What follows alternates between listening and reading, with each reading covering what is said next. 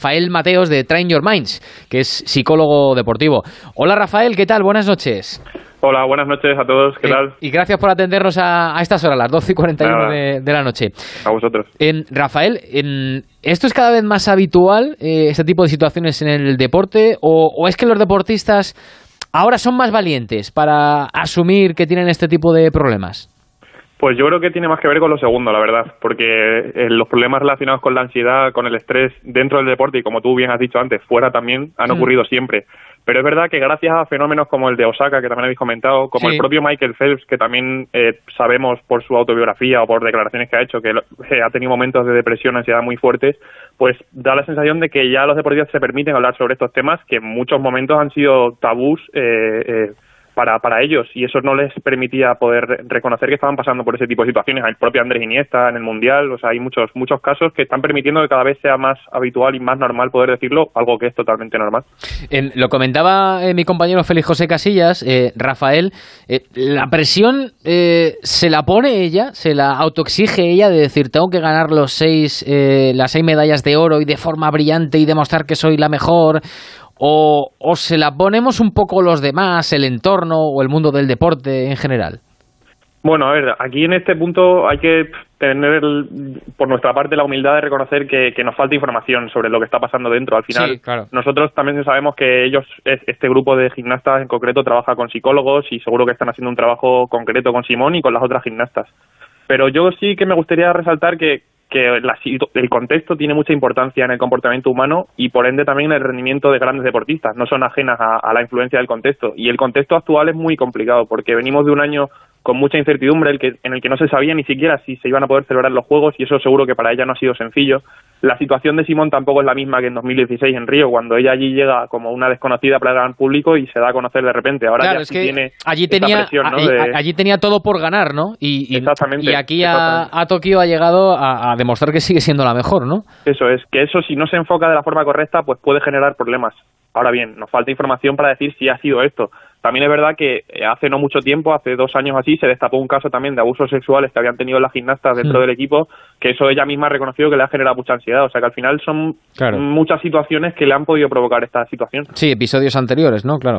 Eh, Exactamente. ¿Y qué debe sentir eh, una deportista como Biles para decir que tiene demonios en, en su cabeza? Eh, u Osaka, que eh, también, por ejemplo, llegó a no jugar Roland Garros para no enfrentarse eh, a esa ansiedad, decía que le provocaba estar ante la prensa. Sí, sí. A mí, la verdad que sobre lo de hoy me gustaría recalcar dos cosas. Lo primero es la valentía, que ya hemos dicho antes, de reconocer esto, ¿no? Superando un tabú que, que siempre cierne sobre los temas mentales en el deporte y más desde una posición tan expuesta para ella a los medios y a la vez tan influyente sobre, sobre muchas personas.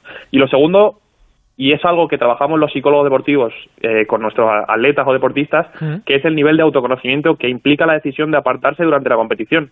O sea, e- es posible que si esto le hubiera pasado en otro momento en el que ella no hubiera estado tan preparada psicológicamente, eh, a lo mejor hubiera salido a competir en condiciones poco deseables. O sea que yo también me gustaría resaltar esta capacidad de conocerse a uno mismo y decir, pues en este momento, en función de lo que he trabajado con mi psicólogo o con las personas que estén cerca de mí, no considero que esté a niveles óptimos de concentración, de activación, etcétera.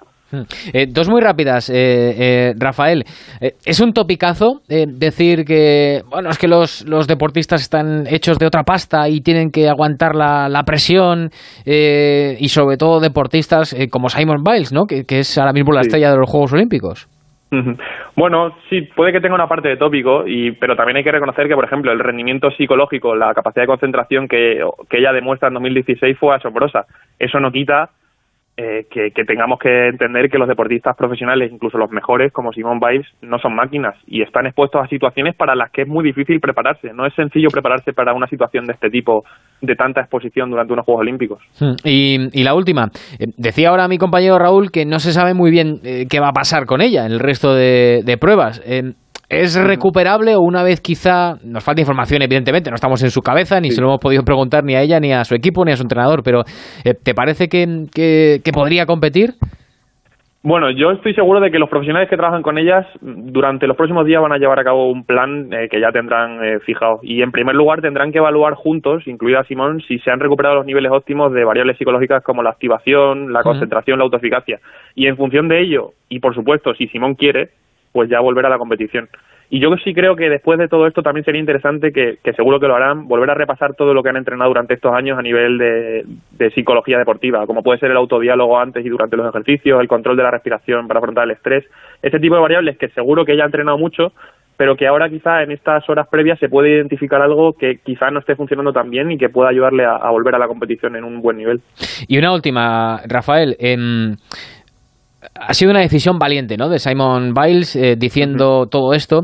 Eh, ¿Es algo bueno eh, para el resto de, de, los mortales, para el resto de las personas que también sufren o, o sufrimos problemas de, de, ansiedad? Quiero decir, ¿crees que puede ser algo bueno para que los demás pues también podamos seguir un poco su ejemplo en, en el día a día? Sí.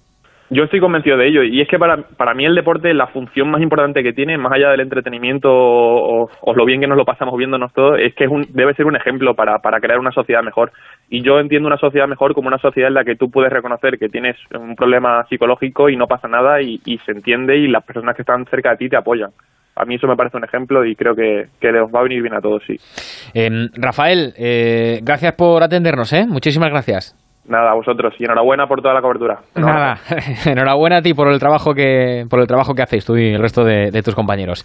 Hasta luego. Las